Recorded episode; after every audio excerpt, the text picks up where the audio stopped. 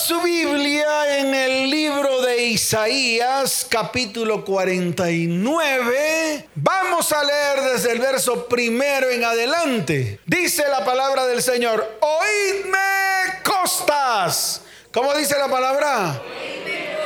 Y escuchad pueblos lejanos. ¿Quiénes van a escuchar?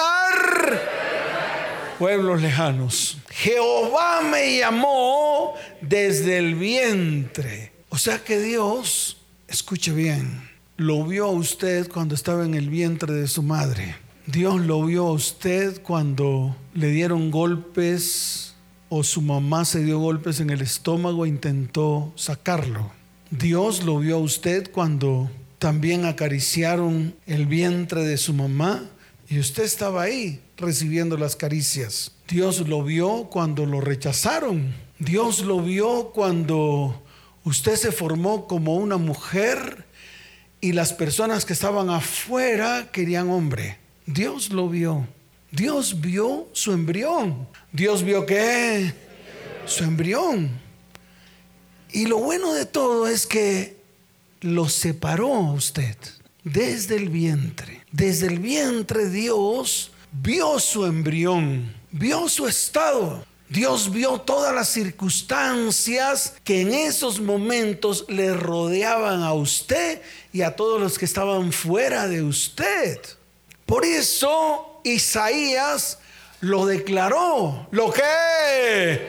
Lo declaró a manera de promesa, a manera de profecía, para que todo aquel, para que todo qué, dígalo fuerte, todo quien todo aquel que crea en esta palabra le sea vida para su vida y la pueda pronunciar y declarar en cualquier momento. ¿Cuántos dicen amén? Ay, pastor, pero me fue mal. Entonces, ¿quién cambió el propósito y el destino que Dios había declarado desde el comienzo para su vida? Es ahí donde usted se tiene que sentar delante del Señor. Es ahí donde usted tiene que abrir su corazón. Porque no fue Dios. No fue Dios el que cambió, quitó, arrancó el propósito. Ni para usted, ni para el que está a su lado, ni para sus descendientes. Dios no hace eso. La palabra de Dios dice que Él tiene pensamientos de bien y no de mal. Él tiene pensamientos de qué? No, tiene pensamientos de bien y no de mal para usted. Por lo tanto, no fue Dios. Y aquí está claro en esta palabra. Aquí en esta palabra dice, Jehová me llamó desde el vientre. Jehová me llamó desde dónde? Claro, desde el vientre lo llamó usted. ¿Para qué lo llamó? Lo llamó para colocar en su vida un propósito y un destino. Y es un propósito y un destino de bien y de bendición, no de mal y de maldición. Y se lo vuelvo a repetir porque esto le tiene que quedar claro. Esta es la base y el fundamento de toda esta palabra. El fundamento de toda esta palabra es que ya está predicho, ya está escrito, ya Dios lo pronunció, ya Dios lo que... Claro, y se lo entregó a un profeta para que abriera su bocota, para que abriera su qué. Dígalo fuerte para que abriera su qué. Su bocota como profecía. Ahora, que en estos momentos era propicia la declaración era una cosa. Pero yo le pregunto, ¿será que en estos momentos que usted está viviendo momentos difíciles, esta palabra no es propicia para usted? Claro. Entonces hoy la vamos a tomar. Hoy vamos a tomar esta palabra que está en el reino espiritual. ¿Dónde está esa palabra? Claro, se profetizó hace más de 2500 años. Y un poquito más. ¿Hace más de 2000 qué? Claro, hace más de 2500 años y un poquito más. Porque cuando Jesús vino a la tierra ya habían transcurrido casi 576 años. Después de que el profeta Isaías se colocó delante de Dios, ¿se colocó delante de quién? Dígalo fuerte, ¿de quién se colocó? Delante de Dios no se hizo profeta porque sí, ni porque se le dio la gana, ni porque hizo cursos teológicos, ni porque lo mandaron a retiros espirituales, ni porque le hicieron miles y miles de cantidad de burundangas y hechicerías cristianas. Fue porque se puso delante de Dios y declaró lo que había en su corazón. Lo que había donde. Y que había inmundicia. Que había. Porque él mismo declaró. ¿Cómo es posible que yo siendo un hombre inmundo de labios, un hombre que inmundo de labios, imagínense cómo iba a profetizar Isaías siendo un inmundo de labios. Y ese es el ejemplo que tenemos que tomar como ejemplo claro para nuestras vidas, todos los que estamos acá. Para que Isaías pudiera profetizar, lo primero que tenía que hacer Isaías era limpiar lo que había aquí, en su corazón. De lo contrario, no lo podía hacer. Y para poderlo hacer, lo primero que hizo fue ir ante Dios. ¿Ante quién fue? Claro, ante Dios. Y lo otro que hizo fue declarar lo que había en su corazón. Declarar lo que había donde? Su corazón. ¿Y qué había en su corazón si no era inmundicia? ¿Qué había en su corazón? Claro, porque si dijo que sus labios estaban inmundos, era porque lo que había en su corazón era inmundo y lo que brotaba a través de sus labios era... Claro. Por eso puso de ejemplo la primera palabra antes de comenzar el culto. Por eso leí Proverbios 18, 21. Porque yo necesito que usted lo entienda. La vida y la muerte están en el poder de la lengua, pero no es la lengua lo que tiene poder, es lo que la lengua gesticula a través de lo que hay en el corazón. Lo que la lengua le gesticula a través de lo que hay donde... Entonces imagínese usted, Isaías, un profeta de Dios, hablando basura, porquería, mentira, inmundicia. ¿Usted cree que podría ser profeta Isaías? No podía.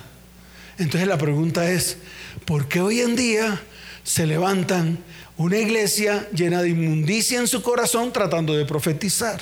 ¿Qué cree usted que profetiza si no es inmundicia? ¿Qué cree usted que habla si no son inmundicias? ¿Y dónde está la inmundicia? ¿Dónde está la inmundicia? En el corazón. No está en la lengua. A la lengua es un miembro que usted puede sacar, jálesela bien jalada, así hasta aquí, y luego coja el cepillo de dientes, échele crema dental y por más de que la limpie, si su corazón está hecho una basura, de su boca saldrá basura. De su boca saldrá qué? Y eso lo dijo Jesús. ¿Eso lo dijo quién? Claro, lo dijo Jesús. El mismo Señor declaró esa palabra. El mismo Señor, mientras estaba predicando, dice la palabra que llegaron los escribas y los fariseos. ¿Quiénes llegaron? Claro, llegaron los escribas y los fariseos y los cristianos actuales. Los religiosos y los que, claro, y los cristianos actuales que vayan a la iglesia del pastor Chuchumeco, del pastor Telovino Me lo veas, los que van a las iglesias carismáticas, a las no carismáticas, a las iglesias romana apostólicas, a las iglesias cristianas roma evangélicas, a las iglesias llenas de religiones, todas esas. Mire, yo le voy a decir algo. Muchos cristianos evangélicos se van para el infierno y muchos católicos romanos van para el cielo. Así que prepárese. ¿Qué tiene que hacer? Claro, tiene que prepararse. Tome la decisión a dónde quiere llegar o a dónde quiere ir. Tiene que tomar la decisión a dónde quiere qué? A dónde quiere ir. Entonces dice la palabra, sin salirme de Isaías capítulo 49, porque ese es el fondo de este tema, nos vamos entonces al momento en el cual los escribas y fariseos se le acercaron a Jesús. Eso está en el libro de Mateo, capítulo 15. Dice la palabra del Señor. Entonces se acercaron a Jesús ciertos carismáticos, evangelásticos, religiosos, soquetes, ciegos, tardos, diciendo, ay pastor, no me ofenda yo no lo estoy ofendiendo. El hecho de que le diga la verdad en su cara no lo ofende. Al contrario, cuando le digo la verdad en su cara parece firme. Apriétese su cinturón para que no se le caigan los calzones y el diablo los deje en pelotas. Eso es lo que tiene que hacer un verdadero cristiano. Un verdadero cristiano no es aquel que cree que todo ya se lo sabe. Un verdadero cristiano es el que se para firme, mira la palabra y reconoce que lo que dice aquí la palabra es lo que está haciendo mal. Eso es lo que tenemos que hacer. El resto es bulla, el resto es religión y la religión no lo va a salvar a usted. Cuando venga el fin, ninguna religión va a sacar su escudo y le va a decir, ese me pertenece. Ellos también serán juzgados, igual que usted y estarán en medio de la multitud mientras el anciano de días abre los libros. El que tenga oídos para oír, que oiga. El que no, siga sordo. O sea, soquete. Porque eso es lo que significa sordo o soquete. ¿Por qué tus discípulos quebrantan la tradición de los ancianos? Entonces, ¿cuál era la tradición de los ancianos? Es para que ustedes lo vean, porque si no, no lo van a entender. Creen que es una fábula, porque eso es lo que creen los cristianos. Creen que las parábolas de Jesús son un juguete. Jesús las dio para, para que ustedes jugaran como niños y enseñaran a los otros. No, Jesús se la dejó, fue a su iglesia, a ustedes y a mí. Entonces no podemos seguir jugando con lo que el mismo Jesús dijo en su palabra. Y lo que hacemos nosotros todos los días es jugar. Y pretendemos que podemos meter a todos para que jueguen. Y ya está bueno. ¿Por qué tus discípulos quieren tragarse un pedazo de torta de queso con las manos sucias? ¿Por qué razón tengo que pagar ya 250 mil pesos para irme a un bautismo? Porque creo que eso me va a salvar. ¿Por qué razón tengo que pagar 400 mil pesos para ir a un retiro espiritual? Porque creo que eso me va a salvar.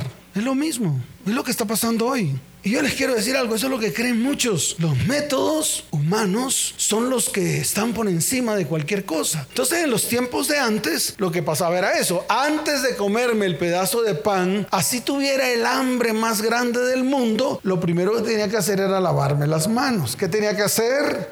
Claro, lavarme las manos. Y después de lavarme las manos y después de qué? Después de lavarme las manos, me secaba las manos y ahí sí podía comerme el pedazo de pan. Entonces, paso número uno, lavarme las manos. Paso número uno, ¿cuál? Paso número dos, secarme las manos. Paso número tres, coger el pan y comérmelo. Hoy, ¿cómo es? Paso número uno, vaya a un pre no sé qué vainas. Paso número dos, vaya a un retiro y pague 400. Paso número tres, después del retiro, entonces ahora sí, inscríbase en una escuela de liderazgo y siga los pasos de la escuela. Una escuela, dos escuelas, tres escuelas, cuatro escuelas, cinco escuelas, seis escuelas. ¿No sirvió? Una escuela, dos escuelas, tres escuelas, cuatro escuelas. ¿No sirvió? Una escuela, dos escuelas. Y la casa vuelta una porquería. Los hijos vueltos una etcétera. Los corazones heridos y vueltos nada. ¿Y usted? Rico porque ya fue a un post, pre, mm, mm, mm, métodos humanos. Entonces eso es lo que estaba diciendo los escribas y fariseos. O sea, los religiosos de hoy, los metodistas, los carismáticos, los no carismáticos, los de la secta X, lo de la doctrina Y, lo del pastor Chichumeco Z, igual que esto. Entonces llega los escribas y fariseos religiosos ¿Por qué no se lavan las manos cuando comen pan? Respondiendo, él les dijo, ¿por qué también vosotros quebrantáis el mandamiento de Dios por vuestra tradición? Porque Dios mandó diciendo, honra a tu padre y a tu madre. ¿A quién tienes que honrar? Y no necesariamente tiene que ser el día que la religión tradicional te lo diga. Y entonces, ¿por qué lo dices o lo haces el día que la religión tradicional te lo dice? ¿Acaso forma parte de tu doctrina? Yo le pregunto a la iglesia cristiana, que le estoy preguntando a los cristianos que están aquí, porque todos vienen de otras iglesias, vienen de aquí, de allá, de todos lados, buscando una verdad y una respuesta para sus vidas. Pues aquí están, todas están aquí. ¿Usted cree que eso trae bendición el honrar a su mamá el día que se celebra la reina del cielo? ¿Usted no cree que se está volviendo idólatra celebrando la fiesta de otros? Ah, porque la tradición lo dice o porque su pastor lleva mariachis. Ellos también son unos soquetes que hacen pecar al pueblo y hacen que el pueblo entre en maldición cuando rinden honores a la reina del cielo. Se acabó el lío. Y se lo voy a mostrar en la palabra para ver si por lo menos la palabra le puya al corazón. Si no, usted tiene un corazón de piedra y va a tener que ir delante del Señor para que Dios le clave el cincel de hierro con punta de diamante. Eso es lo que necesitan los cristianos hoy. Honra a tu padre y a tu madre y el que maldiga al padre o a la madre muere irremisiblemente. Pero vosotros decís, cualquiera que celebre el Día de la Madre, entonces ya honré a mi mamá. Ay, pastor, eso no dice eso. Se lo restriego en la cara. Mire, cualquiera que diga a su padre o a su madre es mi ofrenda a Dios todo aquello con que pueda ayudarte, ya no ha de honrar a su padre o a su madre. Y dice el Señor, así habéis de invalidado el mandamiento de Dios por vuestra tradición. Me cayó en la cabeza. Oh. Me cayó. ¿Y a quién le cayó? A todos los cristianos. ¿Saben por qué? Porque al papá y a la mamá hay que honrarlo todos los días no el día que la tradición diga que lo tengas que honrar. Entonces el equivocado eres tú, no soy yo. Y si tú eres el equivocado, vas a tener que ir delante de Dios, porque ciertamente honraste a la reina del cielo el día que celebraron su día, te amangualaste con los ídolos y comiste comida a los ídolos. Y eso abre una brecha de maldición sobre tu vida, sobre tu hogar y sobre tu descendencia. Así que arrepiéntete. Pero es mi mamá. Honrala todos los días. Y llega el Señor y dice, hipócritas. Bien profetizó de vosotros Isaías cuando dijo, este pueblo de labios me honra, mas su corazón está lejos de mí, pues en vano me honra enseñando como doctrinas mandamientos de hombres. ¿Mandamientos de qué? Se acabó el lío. Y no lo dijo el pastor Chuchumeco, ni lo dijo el sabio te lo vino me lo veas, ni lo dijo su apóstol ni su pastor. Está en rojo en mi Biblia, quiere decir que lo dijo Jesús. ¿Quién lo dijo? Jesús. Y si yo no le paro bolas al dueño del cristianismo, entonces a quién le paro bolas. Y dice la palabra, y llamando así a la multitud les dijo, oíd y entended, no lo que entra en la boca contamina al hombre, no lo que entra en la boca que... Claro, no es lo que entra en la boca lo que le contamina a usted. ¿Por qué él lo dijo? Mas lo que sale de la boca, eso contamina al hombre. Entonces acercándose sus discípulos le dijeron, ¿sabes que todos los que vinieron a la reunión de hoy se emberracaron? ¿Cómo le dijeron? O sea, está hablando de usted y de todos los que están emberracados. Porque veo a muchos con cara de puño. Pero esa cara de puño va contra usted misma. Porque usted no puede pelear contra la palabra. No se atreva. No se atreva a contravertir esto. No se atreva. Porque si quiere le leo lo que dice la misma palabra de aquellos que controvierten la palabra. Y entonces contra esto no hay ley. Es para que usted se pare firme y ya deje de tener el calzón desapretado. Hoy es el día de ponerse los calzones y apretárselos bien en su vida, en su casa, en su hogar y en su familia. Si quiere que algo sea transformado en medio de su vida, su hogar y su descendencia. ¿Cuántos dicen amén? Dele fuerte ese aplauso al Señor.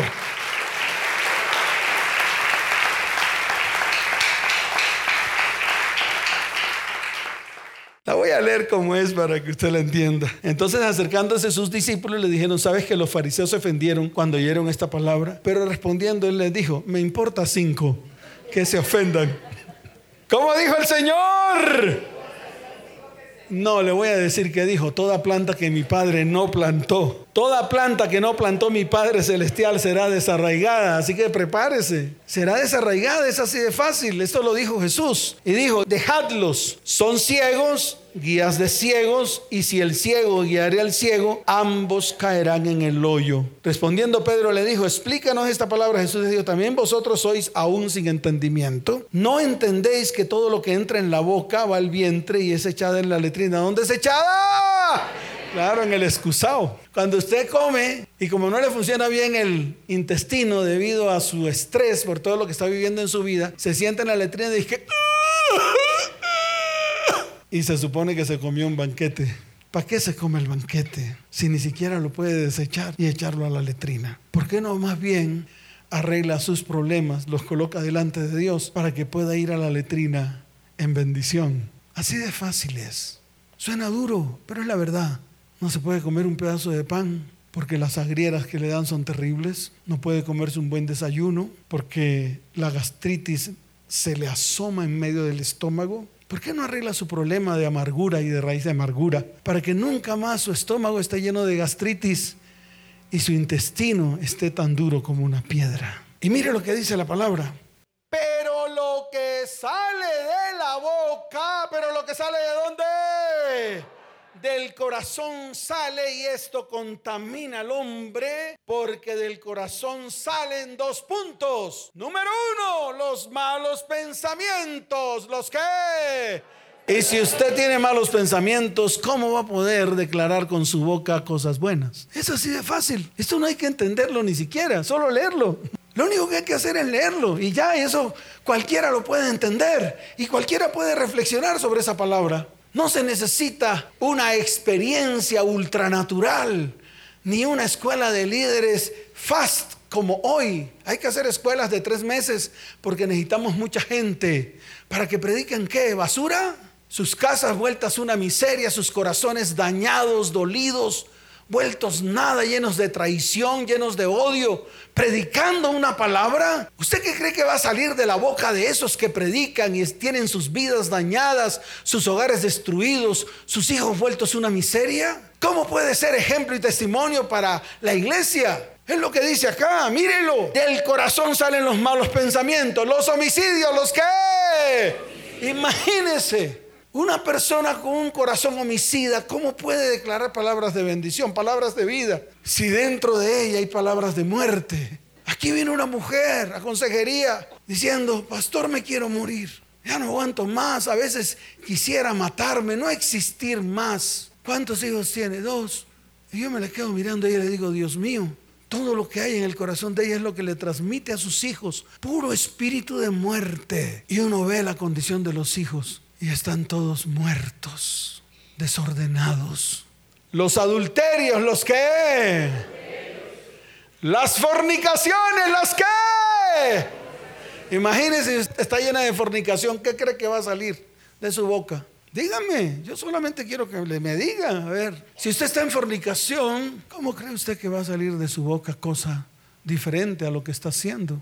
Entonces si ve que cuando usted declara palabra que está escrita en la Biblia con un corazón contaminado, como lo dice la Biblia, esas palabras se vuelven agua, no sirven.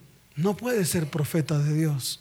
No puede salir palabras de su boca que vengan de Dios, porque su corazón está llena de eso. Lo dijo Jesús. Los hurtos, los falsos testimonios, las blasfemias, estas cosas son las que contaminan al hombre, pero el comer con las manos sin lavar no contamina al hombre. Así que le digo algo, Tranquilo, no se lave las manos, coma como se le dé la gana, que eso no lo va a contaminar. Bueno, existen antiparasitarios y se acabó el lío. Con eso se limpia. Antielvíticos. ¿Anti qué?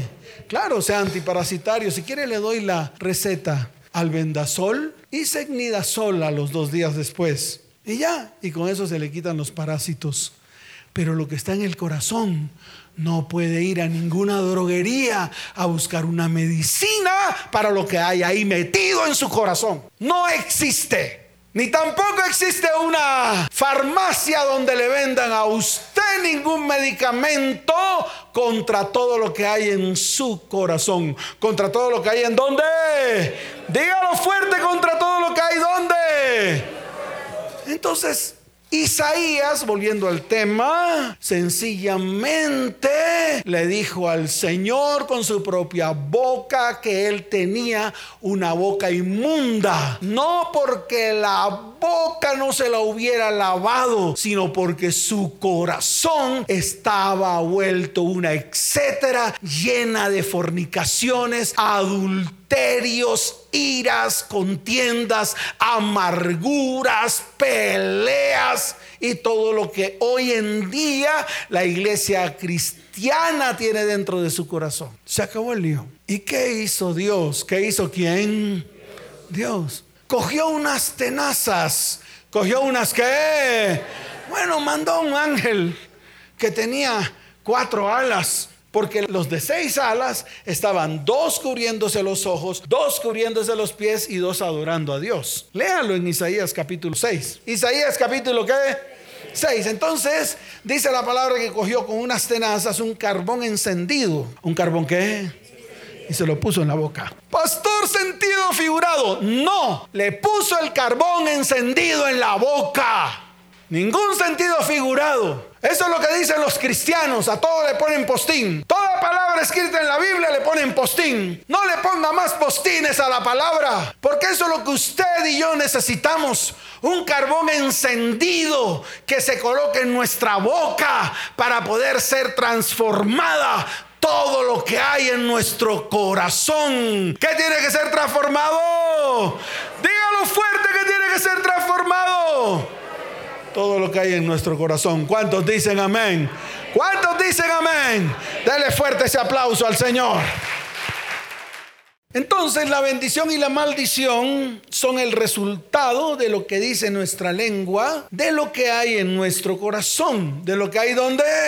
Eso le tiene que quedar claro. La lengua por sí sola no profiere bendición o maldición. Por sí sola la lengua no se mueve para proferirlo. Tiene que haber algo que lo mueva y lo único que mueve la lengua es lo que hay en nuestro corazón. Entonces, ¿qué tenemos que hacer? Tomar la decisión o de hablar bien cuando nuestro corazón está sano o de hablar mal cuando nuestro corazón está contaminado. Y yo tomo la decisión de qué cosas guardo en mi corazón. ¿Quién toma la decisión? Claro, usted toma la decisión de qué cosas guarda en su corazón. Como la mujer y el varón que hablaron conmigo en la puerta de la iglesia. ¿Qué dijo la mujer? Lo primero que dijo fue, es que ya está hecho el daño. ¿Cómo dijo? Tal vez muchos de los que están aquí han dicho lo mismo, ya está hecho el daño. Y yo le digo a todos, que aunque el daño está hecho, yo tomo la decisión de seguir guardando el daño en mi corazón o sencillamente sacarlo y llevarlo a la cruz para que ese daño se rompa en la cruz del Calvario. Entonces la decisión no la toma su marido o su cónyuge cuando le pide perdón a usted. No, la decisión la toma a usted cuando usted decide arrancar de su corazón todo lo que no está correcto delante de los ojos de Dios. Entonces usted lo decide. Es un camino doble y usted está en el inicio de los dos caminos. Usted verá si va a la izquierda o a la derecha. Cualquier decisión que tome traerá consecuencias. Cualquier decisión que tome, ¿qué? Dígalo fuerte, cualquier decisión que tome, ¿qué? Claro, traerá consecuencias. Si usted toma la decisión de aceptar la maldición en su corazón, el dolor o la ira o eh, la maledicencia o lo que usted guarda en su corazón, no sé qué será, entonces sencillamente tendrá consecuencias de esa índole porque esa es la semilla que usted siembra en su corazón. No, me sembraron, pastor, me sembraron, pero usted permitió que se la sembraran. O toma el otro camino, el de la bendición. Igual, usted toma la decisión y la bendición también le traerá consecuencias. ¿Le traerá qué? Consecuencias. Entonces hoy toma la decisión. Hoy es el día en el cual usted se para firme y lo dice, yo quiero esto para mi vida, yo quiero esto para mis hijos, yo quiero esto para mi descendencia. Cuando usted toma la decisión, sencillamente Dios comenzará a trabajar en su vida. ¿Qué hará Dios? Claro, comenzará a trabajar en su vida. Ahora, ¿cómo funciona esto de que lo que está en el, corazón mueve la lengua? Porque usted lo que emite, lo que qué, lo que emite, los sonidos que emite son neumas. ¿Son qué? Neumas. espíritu. No se ve. A ver, cuando usted declara una maldición o la desata con su boca, ¿será que eso se ve? ¡Maldito! ¿Será que eso se, vio por ahí? ¿Se vio? ¿Usted vio la palabra maldito ahí en el, eh, ahí en el aire? No, porque es neuma. ¿Es qué? Es neuma, es espíritu. Y como ese espíritu trabaja en el reino espiritual. ¿Dónde trabaja? Eso le tiene que quedar claro. Para que en algún momento de su vida usted se detenga y mire cuánto neuma, cuánto qué ha derramado sobre su vida, sobre su familia, sobre sus hijos, sobre los que le rodean en su empresa o en la empresa donde trabaja. fíjese que sí tenemos que ponernos a cuenta, porque el mismo Señor dice que de toda palabra que salió de su boca tendrás que rendir cuentas. De toda palabra que salió de tu boca tendrás que qué. Claro. Entonces imagínese usted una palabra, un neuma que sale del corazón a través de la gesticulación de la lengua, profiriendo palabras de venganza, como por ejemplo, yo quiero que ese hombre se muera. Vamos a deletrearlo. Vamos a deletrearlo. A ver, yo quiero, o sea, si quieres porque está aquí en mi corazón, yo quiero. Que ese hombre, entonces ese hombre es el man que la dejó embarazada y se largó. Y la dejó con una simiente en su vientre, la cual penetró en su óvulo y ese cigoto o esa fecundación bajó a el útero y se implantó. Entonces imagínense, vamos a mirar qué pasa ahí. Entonces usted dice, yo quiero, yo quiero estar dentro de usted que ese hombre se muera, o sea, lanza a través de su neuma un espíritu de muerte sobre ese hombre. Y ese hombre de su esperma sacó uno que penetró en su óvulo y forma parte de lo que está en su vientre. imagínese hasta dónde llega la contaminación. Imagínese hasta qué punto están contaminados sus descendientes. Cuando de su boca salió maldición sobre la persona que depositó su simiente en su óvulo, a través de un neuma, a través del espíritu, a través de algo que no se ve. Lo bueno de todo esto es que tú lo ves, no en lo que pronunciaste, sino en cómo está tu hijo. ¿Dónde lo ves? En mi descendiente. No lo veo cuando lo pronuncio, lo veo cuando hace el efecto en mi descendiente. Entonces usted qué va a ver?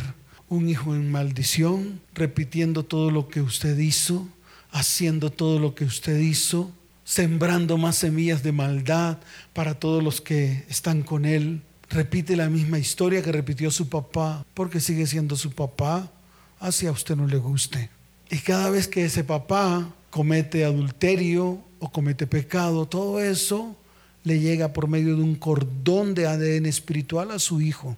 Él ya está lejos con otra vieja pastora, ya disfrutando. Increíble, todo lo que nosotros creemos. Y son cosas que no son. Y estas cosas que son verdad, que usted las ve, no las cree para tomar acciones. Recibe cómo nuestra descendencia está contaminada a través de todo lo que nosotros tenemos en el corazón y sale de nuestra boca y se vuelve realidad en las vidas. Hoy vino una mujer, está por ahí, no importa que esté. Antes de salir de la consejería dijo, pastor, otra cosita. ¿Cómo me dijo? Dígalo fuerte como me dijo. Pastor, otra cosita, otra cosita. No me quería soltar, me quería tener ahí toda la tarde. Y me dijo, pastor, es que yo maldije a mi padrastro. ¿A quién maldijo? Entonces ya me la quedo mirando. Entonces le dije, ¿te violó? Y me dijo, desde los ocho años hasta los doce años. Y por eso la última vez le dije que era un maldito, le dije de qué mal iba a morir, le dije de qué. Dígalo fuerte de qué. De qué mal iba a morir. Y hoy, pastor, estoy arrepentida porque así como se lo dije, así está. Así como se lo dije, ¿qué? Ay, pastor, pero ella no es la hija, es la hijastra, dirá usted. Entonces yo se lo respondo. Todas las veces que este hombre penetró su pene en esa niña, tomó autoridad sobre ella y ella sobre él. De tal manera que todo lo que él dijo a ella y todo lo que él le dijo a él, se cumplía. ¡Ay, pastor! Y todos los que se acostaron conmigo, ¿qué? Ahí es donde usted le tiene que echar chi. Es ahí donde usted tiene que pararse firme. Es ahí donde usted tiene que hacer una evaluación de su vida. Es ahí donde usted tiene que hacer un análisis completo espiritual de su vida. Deje de ser soquete y flojo, cristiano flojo, flojo. Usted es un cristiano flojo, perezoso espiritual. Pero es ahí donde usted se tiene que parar firme y hacer la revisión. Ay, yo estuve con Telovi, no me lo veas. ¿Usted cree que eso no lo va a tocar? Claro que la va a tocar. Ay, yo estuve aquí en Juan Perico Los Palotes, hoy tiene Alzheimer. ¿Usted cree que eso no lo va a tocar? Claro que la va a tocar. Todo eso le va a tocar, todo eso, todo. Así que póngase a cuentas con Dios, porque todo eso va a estar escrito en los libros. Eso no pasa desapercibido ni que las cosas viejas pasaron y todas son hechas nuevas. Muéstreme las nuevas. Muéstremelas. Yo quiero ver las cosas nuevas suyas. No hay ni una nueva. Todas son viejas. Porque usted no ha sido transformado porque su transformación no se ha ejecutado en su vida a pesar de que ha hecho la oración de fe y ha orado un millón de veces. Porque nada ha cambiado en su vida, porque toda su vida, su hogar y ahora lo ve en su descendencia, sigue igual. ¿Y sabe por qué? Porque usted es un perezoso espiritual que tiene que ponerse a cuentas con Dios. ¿Usted cree que las cosas de Dios son fáciles? se equivocaron de Dios. Su Dios no es el verdadero Dios, porque el verdadero Dios siempre querrá que usted se ponga cuentas con Él todos los días de su vida hasta el fin. ¿Cuántos dicen amén? ¿Cuántos dicen amén? Dele fuerte ese aplauso al Señor.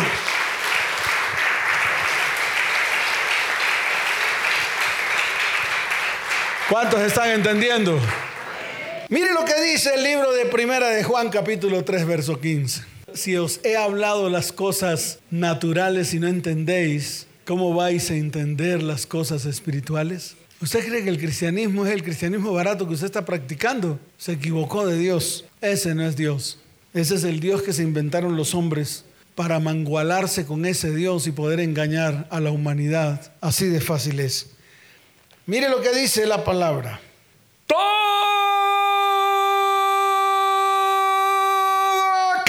¿Cómo dice la palabra?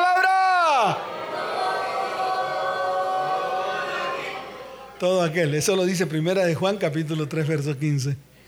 No dice algunos, dice todo aquel. ¿Cómo dice? Todo aquel que aborrece a su hermano es que... Wow. ¿Cuántas veces maldijo a su mujer? Muchísimas veces, pastor. La mató. ¿Qué hizo con la mujer? es un homicida. No el que sale en la televisión que apuñaleó, no, él es un homicida, porque mató a su mujer. ¿Cuántas veces ha maldecido a su mujer? Muchas veces. La mató. ¿Cuántas veces te han maldecido a ti? ¿No sabes? Pregúntale a tu mamá y a tu papá. Ellos te dirán, ellos te van a decir. Y cada vez que abrimos nuestros labios para maldecir, matamos. Nos convertimos en homicidas. ¿Cuántas veces la mataron a usted? Muchas. Y está muerta, ¿verdad? Sí. Se acabó el lío. Y no solo es ella, porque sea ella. Muchos de los que están aquí están muertos. ¿Por qué? Porque en algún momento los mataron, porque los aborrecieron, los rechazaron, pronunciaron palabras de maldición, los apartaron de los propósitos de Dios. Es que esto no llega solamente a que yo maldije ya. No, todo lo que salió de mi boca hizo que esa persona a quien maldije, a quien proferí maldición, lo aparto del propósito del destino de Dios. Entonces imagínese las veces que usted ha declarado maldición sobre sus hijos, su propio, lo que salió de su propio vientre. Imagíneselo. Por un momento, o sea, por un momento en su vida, imagíneselo. Imagínese las veces que usted profirió palabras y el mismo, la misma palabra en el libro de Primera de Juan capítulo 3 versos 15 dice, todo aquel que aborrece a su hermano es homicida. Pero mire la sentencia, y sabéis que ningún homicida tiene vida eterna permanente en él. Entonces usted está hablando de salvación, de que es salvo, de qué, salvo de qué, salvo de qué si es un homicida, si todo lo que ha declarado con su boca que es lo que tiene en su corazón, ha matado a miles y miles de personas. Entonces, ¿por qué no se acuerda de todas las que mató y de todos los que mató a través de lo que había en su corazón que salió de su boca. Esto no es cosita de comer, esto, esto lo, los estudios no es, a ver, párense que tenemos poder en la boca, a ver, vamos, vamos, vamos a crear milagros, a ver, todos con la jeta abierta, creando milagros. Sobre todo, porque si en su corazón hay maldición, ira, contienda, peleas, lujuria, lascivia, fornicación, adulterio, de eso sale de su boca y está contaminada y no podrá bendecir ni declarar nada que cree cosa buena. Todo lo que saldrá de su boca saldrá maldición para destruir, para matar, para derribar. Y eso es lo que hemos hecho, no solamente con nuestras vidas, sino también con nuestro prójimo. ¿Lo hemos hecho con quién? Con nuestro prójimo. Sí, cuando abro mi boca para sacar lo que hay en mi corazón, para sacar lo que hay que... Entonces lo primero que tiene que ser limpiado es mi corazón. Lo primero que tiene que ser limpiado es su qué? Claro, su corazón. ¿Y qué hay en su corazón? Le voy a explicar. En su corazón está el alma. ¿Está el qué? Y están los pensamientos, está la mente, están los sentimientos, están las emociones, están los deseos. Eso está en su alma. Entonces, todo lo que se produzca ahí en el alma, que está en el corazón y sale de la boca, es lo que contamina. ¿Y a quién lo contamina? Primero que todo a usted. De lo que sale de su boca, que es neuma, contamina al que está enfrente. Se acabó el lío. No hay nada más. ¿Cuántos dicen amén? ¿Cuántos dicen amén? Así de fácil es. Entonces la pregunta aquí para todos es, ¿será que no nos tenemos que poner a cuentas delante de Dios? ¿Será que no tendremos que hacer un trabajo completo delante de Dios? Para que Dios comience a obrar en medio de nuestras vidas? ¿Será que no nos tenemos que arrepentir delante de Dios? ¿Será que no tenemos que comenzar a levantarnos delante de Él para llevar todo eso que hay en nuestro corazón delante de su perfecta presencia, allá en la cruz del Calvario, para que se rompa, para que se limpie mi corazón, para que se aparte todo lo que hay en mi corazón, para que se rompa en mil pedazos, para que el corazón de piedra que tenga, que tengo, se convierta en un corazón de carne? ¿Usted cree que ese trabajo quién lo va a hacer? Yo le pregunto, ¿quién lo va a hacer? ¿Quién cree usted que puede hacer ese trabajo si no es usted mismo? Cuando reconoce delante de Dios, cuando hace lo que hizo el profeta Isaías, cuando hace lo que hizo quién? Claro, lo hizo el profeta Isaías. Y si lo hizo el profeta Isaías, que fue un tremendo profeta de Dios, antes de levantar una palabra que saliera de la boca de Dios, ¿cuánto más nosotros, que somos los que llevamos la palabra de Dios a las naciones de la tierra, comenzando por nuestros descendientes? Entonces tenemos que ponernos firmes para poder avanzar en la vida cristiana, para que todo comience a cambiar, para que la atmósfera de nuestro hogar se cambie para que nuestros hijos de verdad comiencen a saborear las bendiciones de Dios, para que ellos, ellos no sigan repitiendo historias, para que ellos no sigan escuchando más palabras de maldición, para que ellos también sean sanos, para que ellos también den testimonio de que el verdadero Dios está en medio de sus vidas y sus corazones. Pero ¿cómo puede estar en ellos el Espíritu de Dios si ni siquiera está en usted? Esa es la pregunta. Entonces, iglesia, es el tiempo. Y usted es el que toma la decisión. ¿Quién es el que toma la decisión? Desafortunadamente, usted es el que toma la decisión. Si va delante de Dios, destapa lo que hay en su corazón, le permite al Señor que limpie su corazón, romper toda autoridad espiritual que de una u otra manera lo tiene atado a usted a través de palabras de personas de autoridad a las cuales usted les dio autoridad, a las cuales usted les dio qué? Usted se las da a su papá y a su mamá porque tienen autoridad sobre usted. Pero el problema es que no solamente es a nuestros padres que tienen autoridad sobre nosotros. Y yo le quiero decir algo, usted no tiene autoridad sobre sus papás. Por favor, no insista, no tiene autoridad sobre ellos. Ellos tienen autoridad sobre usted. El problema es que no solamente a nuestros padres, ¿Cuántos hombres le dieron autoridad a, una mujer para que tuviera autoridad sobre él? ¿Cuántas mujeres le dieron autoridad a hombres para que tuvieran autoridad sobre ella? Yo le pregunto, en eso tenemos que pensar. ¿Y cuántas de esas veces que usted le dio autoridad a un hombre o usted hombre a una mujer, ese hombre o esa mujer lanzaron neuma sobre usted de maldición? Llámese como se llame. Le dijeron bruja y usted tiene la nariz como una bruja y habla como una bruja. Y no le digo más. De pronto sigo ofendiendo. Pero es la realidad de todo esto. ¿Qué quieren ustedes? ¿Que les diga mentiras? ¿Para que se las coman todas? ¿O no es mejor decirles la verdad para que usted abra sus ojos y comience a trabajar en ello? Es una pregunta que Dios le hace a la iglesia. Porque la iglesia está acostumbrada a que le endulcen el oído. Pero más cuando le dicen la verdad se disgustan. Entonces imagínese todo lo que usted tiene que ponerse a cuentas con todos a los cuales usted le dio autoridad. Pastor, pero ya terminé con esa persona, le quité la autoridad. Tal vez, pero le quedó la simiente y de él tiene un hijo y lleva el apellido de él. Entonces él tiene autoridad sobre su hijo. Y como su corazón está lleno de odio por él, entonces usted está ligado a él y es como si le estuviera dando autoridad a él de manipular su corazón. Imagínese todo esto espiritual que muchos no entienden. Pero ¿qué es su realidad? Asómese en su vida y verá. O asómese a la puerta a través del ojo de güey. Y cuando ve al man que va a visitar a su hijo, usted dice, llegó el maldito ese. Juan Perico, llegó el maldito de tu papá. Eso es lo que pasa. Y entonces su hijo siempre se está preguntando, pero ¿por qué mi mamá le dice a mi papá maldito si él es mi papá? Y no es por lo que hay en su corazón. ¿Y qué salió? Una palabra de maldición. ¿Para quién? Para su propia simiente, para su propia descendencia. En vez de que el cristiano esté haciendo brujerías con sus labios, haciendo hechicerías, porque eso es lo que hace al, hacer palabras repetitivas y vanas, y que yuca, racacha, piña, y una cantidad de basura. Dice que yo decreto, yo profetizo, yo digo, yo hablo, yo digo que hoy se va a convertir la piedra en pan. Yo hablo de que hoy vendrán las riquezas a mi vida del norte, sur, oriente y occidente. En vez de hacer eso, primero mire que hay en su corazón, porque no podrá declarar con sus labios palabra de bendición mientras su corazón esté podrido. Así de fácil. Lo dijo Jesús. Y si lo dijo Jesús, se lo oyó a su papá. Y si se lo oyó a su papá, fue Dios el que lo dijo. Se acabó el lío. Si usted quiere pelear contra esto, no se preocupe. Yo aquí tengo algo que se llama guantes. ¿Cómo se llama? Guantes.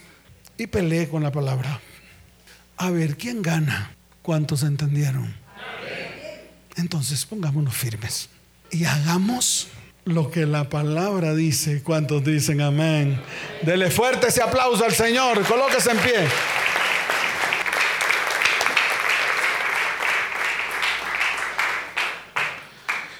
Levante su mano derecha.